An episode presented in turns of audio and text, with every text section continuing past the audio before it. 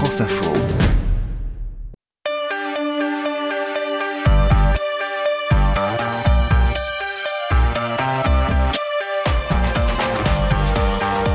Autrefois rangée dans le camp des grandes muettes, la diplomatie est aujourd'hui un sujet récurrent dans le débat public. Les relations internationales ne sont plus ni cachées ni réservées aux initiés.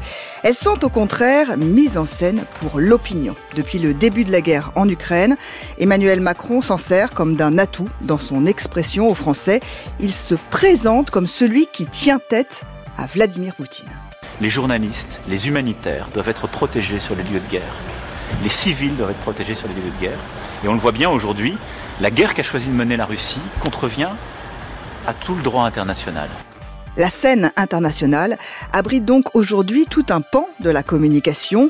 La diplomatie se joue à coups d'images et de tweets et ce sont les chefs d'État qui préemptent cet espace. Mais comment se fabrique une bonne communication diplomatique et qui en sont les meilleurs porte-paroles?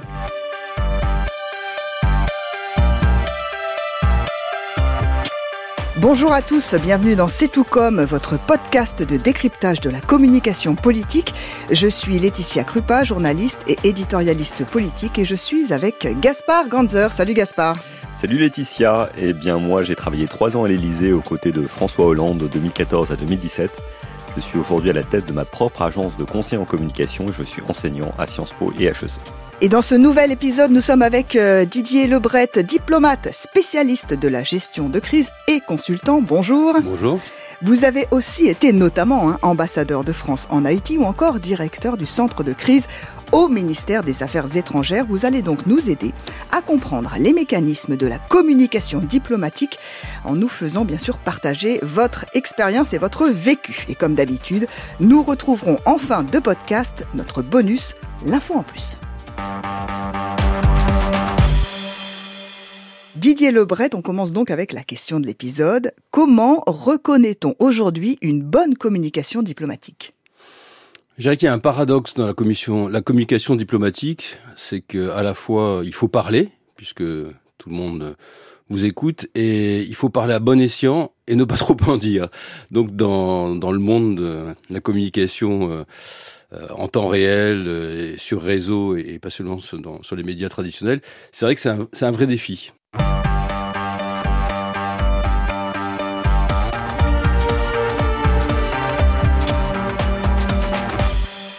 Une fois n'est pas coutume, on va commencer l'épisode par l'histoire d'ailleurs avec la guerre en Ukraine. Depuis quatre mois, tous les observateurs répètent la même chose en parallèle de la guerre militaire se livre la guerre de communication. Et c'est vrai que nous assistons en modovision quasiment à une bataille diplomatique à coups d'images et de déclarations choc. Et dans cette bataille, Volodymyr Zelensky, le président ukrainien, est devenu très vite le héros de la résistance, mais aussi des opinions publiques occidentales. Ancien producteur de télé, acteur ultra populaire, il se sert des codes de la fiction qu'il connaît par cœur euh, pour casser ceux de la communication diplomatique comme dans son allocution surprise au Festival de Cannes, où il a comparé Poutine au personnage du dictateur de Charlie Chaplin et où il a même cité une phrase du film Apocalypse Now. Vous vous souvenez comment cela sonnait au cinéma? Tu sens? C'est du napalm, fiston. Cette odeur, on ne peut pas la confondre. J'aime l'odeur du napalm au petit matin. En effet, c'est commencé un matin en Ukraine, à 4 heures du matin, lorsque nous avons entendu les premières explosions des roquettes. Qu'est-ce que nous entendons aujourd'hui? Est-ce que le cinéma va se taire ou est-ce qu'il va en parler? Gaspard, c'est une séquence inédite hein, dans une guerre. Il réinvente la communication euh, diplomatique, Zelensky oui, euh, clairement. Alors, c'est pas la première fois qu'un haut responsable euh, a un passé d'acteur. On se souvient que Ronald Reagan, président des États-Unis, avait été lui-même acteur dans les westerns par le passé et qu'il maîtrisait bien les règles de la communication politique. Mais avec Zelensky, on, passe à l'étape d'après, puisque c'est une communication en direct, en permanence et sur les réseaux sociaux et qui s'adapte à son auditoire. Donc euh, à Cannes, il parle de cinéma, quand il s'exprime devant le Parlement britannique, il parle de Winston Churchill. Quand il s'exprime devant les Français, il parle de la Révolution française. Et on imagine que le jour où il parlera devant les sportifs, il parlera de l'attitude des sportifs qui, par le passé, ont pu avoir des signes de protestation dans les Jeux Olympiques. Donc c'est un communicant total, permanent et quasiment parfait, il faut le reconnaître. Didier Lebret, on vous a quand même gardé avec nous pour cette première euh, partie décryptage. Vous avez été diplomate à Moscou. Hein. Vous pensez quoi de, cette communication, euh, notamment de celle de Vladimir Poutine, qui lui est très très traditionnelle, c'est-à-dire qu'il ne communique que via la télé euh, d'État c'est amusant parce que les, deux partagent le, même prénom, Volodymyr, Vladimir, la même racine, mais tout les, les oppose dans, le style. Euh, Volodymyr, donc l'Ukrainien, aime être entouré, aime être parmi le, les siens, population civile, les militaires. Poutine est seul, c'est glaçant d'ailleurs, c'est une image souvent euh, terrifiante, où quand il n'est pas seul, il tient à distance euh, ses propres collaborateurs. Donc ça donne tout de suite un sentiment d'isolement et, on a l'impression que c'est deux mondes vraiment qui s'opposent en, en, termes de en termes de communication. Il y en a un qui est euh, qui est jeune, qui est sympathique, qui est en en tenue euh, t-shirt euh, vert kaki. Il en a fait maintenant sa marque de, de fabrique. C'est important de, immédiatement de. C'est la tenue militaire. C'est la tenue militaire, mais pour un civil, donc il raconte pas n'importe quoi. Il se déguise pas en militaire, mais il montre qu'il est solidaire de, de, ses troupes. Et d'ailleurs, il va les voir plus qu'à plus qu'à leur tour à chaque fois qu'il qu'il le peut. Et, alors après, il y a une différence qui est de fond qui est intéressante parce que ça pose une vraie question dans la durée qui va réussir à l'emporter? Il y en a un, comme le disait Gaspard, qui communique un peu tous azimuts avec tous les publics parce que sans doute il a intégré le, fait qu'il allait falloir durer. Donc il commence à préparer le terrain de, je dirais, la bataille des cœurs. Il l'a déjà gagné. C'est une guerre qui pour lui est une guerre juste, donc il a le vent en poupe. Euh, Poutine sait que c'est compliqué. Euh, il a annoncé qu'il n'était pas en guerre, mais néanmoins il s'est empêtré dans un, une première phase du, conflit euh, à, Kiev, la, capitale. Donc Zelensky sait aussi qu'il va falloir durer.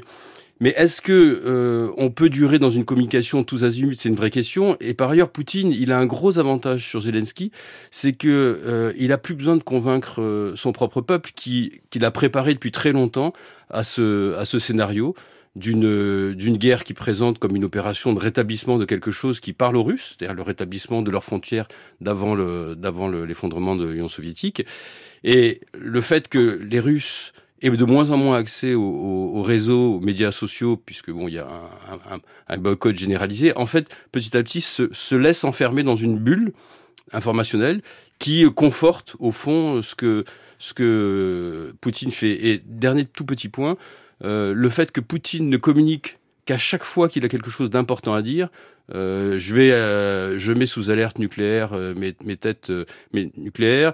Je vous préviens si vous utilisez de l'artillerie longue portée, je considérerai que vous êtes co-belligérant. ce n'est pas moi qui suis l'empêcheur de tourner en rond et de nourrir l'Afrique. Ce sont les pays. Donc à chaque fois qu'il prend la parole, il dit quelque chose. Donc il, il s'épuise pas dans la communication. Il a, il a rythme à chaque fois et du coup il crédibilise aussi sa parole. Vous avez été, hein, vous, diplomate à Moscou. Est-ce que c'est difficile de travailler justement dans ce climat de propagande? Et puis, euh, plus directement, est-ce que vous êtes senti menacé? C'est plus que difficile. Aujourd'hui, c'est impossible. Je pense que tout, le monde sait qu'il a une, épée de Damoclès au-dessus de soi. je parle même pas des, journalistes nationaux qui, eux, sont soit partis parce qu'ils pouvaient pas exercer, soit sont morts, soit sont obligés de se passer sous les fourches codines de, la, propagande éhontée de Poutine. Mais, euh, mais c'est difficile effectivement pour tout le monde de faire son travail. Et même, j'imagine, pour les diplomates, en tout cas ceux qui ont, ont pas fait partie de la, la, charrette des 32 qui sont partis euh, il y a pas très longtemps. Donc ça devient très difficile. Puis je pense que tout le monde a une boule au ventre, très clairement. On risque sa vie? Oui, je pense, bien sûr malheureusement. Du côté du, euh, du gouvernement, euh, du nouveau gouvernement Borne, euh, à peine nommée, la nouvelle ministre des Affaires étrangères française, Catherine Colonna, a rencontré le président ukrainien. Elle s'est envolée pour Kiev le 30 mai. On va écouter ses premiers mots sur place après l'annonce de la mort de Frédéric Leclérimov, le journaliste de BFM tué par un éclat d'obus en reportage en Ukraine. Cette journée malheureusement endeuillée par ce drame, ce drame qui est en réalité un crime puisque un convoi d'évacuation a été attaqué et un journaliste qui faisait son métier a été tué. Il y a quelques blessés, mais tout d'abord, je voulais dire que je vous présente mes condoléances euh, à sa famille, à ses amis, mais aussi à vous, votre profession. On a besoin de la presse pour nous informer, pour que chacun sache ce qui se passe. Gaspard, est-ce qu'elles sont préparées ces phrases, ces premières phrases dites à la presse? Oui, à l'évidence, et surtout euh, par Catherine Colonna, qui connaît parfaitement les règles de la communication diplomatique. Elle a été porte-parole de Jacques Chirac à l'Élysée. Euh, elle a longtemps euh, été dans les, coulisses du Quai d'Orsay. Elle a été ambassadrice. Elle a même travaillé dans une agence de conseil en communication britannique installée à Paris. Donc elle sait mieux que quiconque maîtriser les éléments de langage, l'art, l'art de la formule. Et là, elle a su trouver des mots pour parler de ces circonstances dramatiques après euh, le décès de ce journaliste de BFM TV. Et toi, Gaspard, tu as travaillé hein, auprès de Laurent Fabius pendant deux ans avant, avant d'aller à l'Elysée. Et tu penses que la communication du Quai d'Orsay est encore en train d'évoluer? Oui, alors moi déjà, je l'ai vu beaucoup évoluer quand j'étais au, cabinet de Laurent Fabius. D'ailleurs, à l'époque, euh, Didier euh, était lui à, la tête du centre de crise et on avait eu beaucoup de crises à gérer, nos celles des, otages nombreux que la France avait partout dans le monde. Et euh, on s'est heurté à plusieurs reprises aux limites de la communication traditionnelle des diplomates qui, au départ, n'étaient pas trop chauds, pour me pardonner l'expression, pour aller sur les réseaux sociaux, s'exprimer sur les chaînes d'information en continu. Ils avaient toujours eu l'habitude de communiquer, ça fait partie du métier d'un ambassadeur, mais pas de le faire en temps réel. Et avec d'autres, j'ai tenté d'inculquer aussi cette plus grande présence sur euh, les réseaux sociaux et sur les chaînes d'information. Il y a encore du chemin à faire parce qu'un certain nombre d'ambassadeurs, même s'ils sont plus rares aujourd'hui, refusent de se plier aux règles de l'époque. On va maintenant opérer, si tu le veux bien, un petit flashback pour comprendre justement cette évolution de la communication diplomatique au cours des 60 dernières années. Et on commence par une archive célèbre, celle du président des États-Unis, John Fitzgerald Kennedy, à Berlin-Ouest en 1963. Tous les hommes libres, où qu'ils vivent, sont des citoyens de Berlin. Et par conséquent, en tant qu'homme libre, je suis fier de ces mots. Ich bin ein Berliner. Gaspard, pourquoi cette phrase de Kennedy est devenue culte? Bah, par le contexte, hein, évidemment celui de, la guerre froide et par euh, l'ampleur euh, du discours prononcé par le président américain de l'époque. Mais c'est justement une autre époque, hein, une époque dans laquelle euh, les, discours euh, avaient euh, tant d'importance, dans lesquels ils étaient suivis quasiment en direct par, par le monde entier, et on attachait peut-être plus d'importance qu'aujourd'hui aux mots, plus qu'aux images en tout cas. Et on va revenir en France maintenant, à une époque où, tu le disais, hein, les déplacements à l'étranger de François Mitterrand étaient suivis par les télés qui rediffusaient toutes ses prises de parole. Alors tu as voulu réentendre son dernier discours, c'était au Parlement européen de Strasbourg en 1995. Il faut vaincre ces préjugés. Ce que je vous demande là est presque impossible, car il faut vaincre notre histoire. Et pourtant, si on ne la vainc pas, il faut savoir qu'une règle s'imposera, mesdames et messieurs. Le nationalisme, c'est la guerre.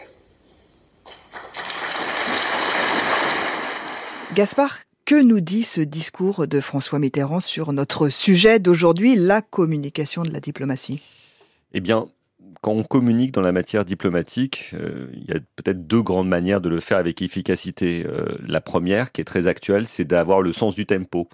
Euh, d'être euh, à chaque instant sur les chaînes d'information continue, sur les réseaux sociaux, d'être euh, sur le sommet de la vague que l'on doit surfer. Et puis on a une autre, peut-être plus traditionnelle, celle qu'on retrouve avec Kennedy, qu'on trouve avec Mitterrand, et il y aurait eu plein d'autres exemples, dans lesquels à travers un mot, une image, on aurait pu citer la poignée de main de, de Kohl et de Mitterrand à Berlin, eh bien en fait on marque les esprits durablement, euh, on montre qu'il y a des symboles hein, auxquels il faut savoir s'attacher et on marque euh, l'histoire parce que la diplomatie, euh, elle a toujours derrière elle l'histoire, les cultures et elle qui dépasse très largement la culture des réseaux sociaux. On continue bien sûr hein, de parler de la délicate parfois communication de la diplomatie française avec vous Didier Lebret, vous êtes je le rappelle diplomate, spécialiste de la gestion de crise et consultant. C'est le moment de notre séquence questions-réponses avec l'invité.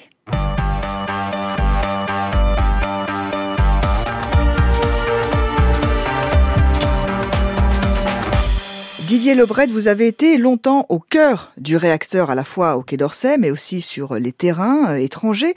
Euh, comment vous analysez aujourd'hui la communication diplomatique? Est-ce qu'on peut dire que ça se résume à des tweets, des images fortes, des déclarations chocs? Je crois qu'il y, a, quelques années quand même que le, Quai d'Orsay prend très au sérieux la, communication, notamment la communication de crise, pour une raison qui est simple, c'est que les crises on surfe de crise en crise. Je veux dire, on est même, comme disent les, les Anglais, de new normal. c'est la nouvelle norme, la crise. Donc il faut vraiment que les, les, diplomates soient préparés à la communication de crise, à telle enseigne qu'au centre de crise, quand je le dirigeais, on faisait, euh, on prenait tous les ambassadeurs qui étaient potentiellement sur des zones un peu à risque et on les préparait aussi bien à la gestion de risque concrète, mais aussi à la, à la communication, puisque communiquer, c'est aussi gérer.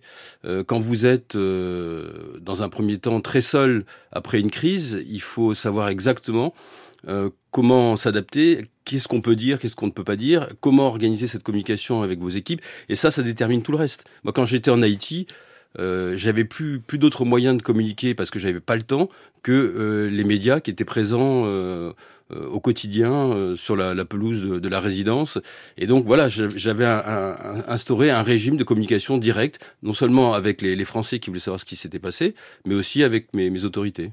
On va réécouter ensemble une archive célèbre, hein, peut-être même une pierre angulaire dans, l'histoire de la diplomatie, c'est le discours de Dominique de Villepin, euh, tenant tête aux Américains le 14 février 2003 au Conseil de sécurité de l'ONU à propos de la guerre en Irak. Personne ne peut donc affirmer aujourd'hui que le chemin de la guerre sera plus court que celui des inspections.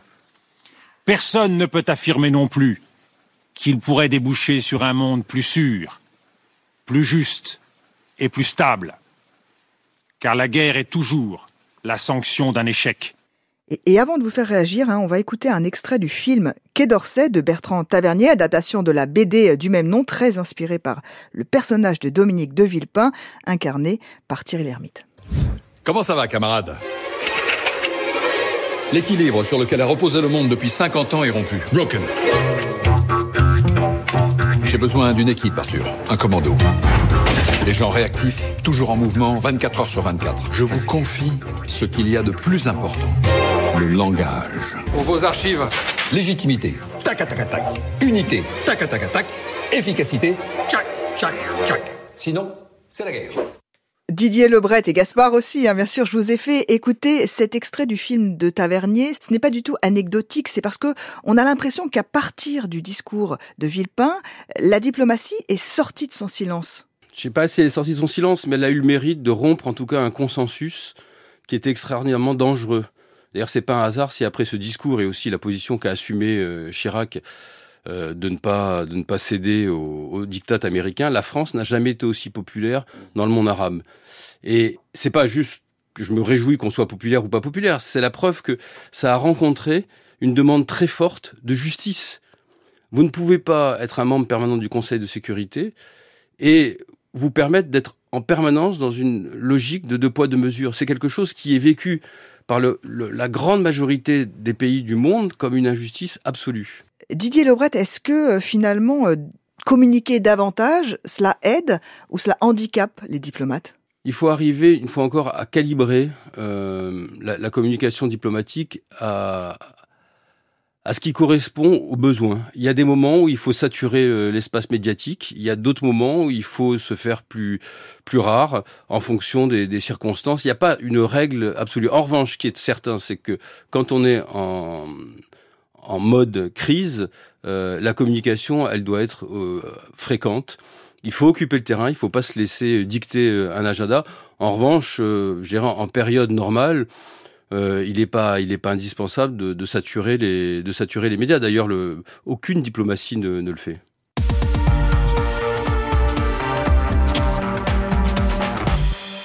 Pour ton info en plus, Gaspard, tu nous parles du service d'information du gouvernement qui stresse avant le premier tour des élections législatives. Oui, c'est le moins qu'on puisse dire, puisque on se souvient qu'il y a cinq ans, euh, la participation électorale avait été très faible législative, environ 50%, et cette fois, les sondages laissent entendre qu'elle pourrait être euh, encore plus, plus faible. Et donc, le SIG, euh, le service d'information du gouvernement, agit tout azimut pour pousser euh, les Français à participer à l'élection et notamment les plus jeunes. Et pour ce faire, au-delà des campagnes qu'il peut mener euh, sur les réseaux traditionnels, il s'appuie aussi sur des initiatives euh, citoyennes ou associatives, notamment celle du collectif À voter que Didier Lobret connaît bien puisqu'il a, il a parrainé sa, construction, qui après avoir fait parler de lui en euh, la série Baron Noir grâce à la complicité d'Anna Mougladis, vient de lancer un partenariat avec des salles de cinéma pour appeler les jeunes à voter.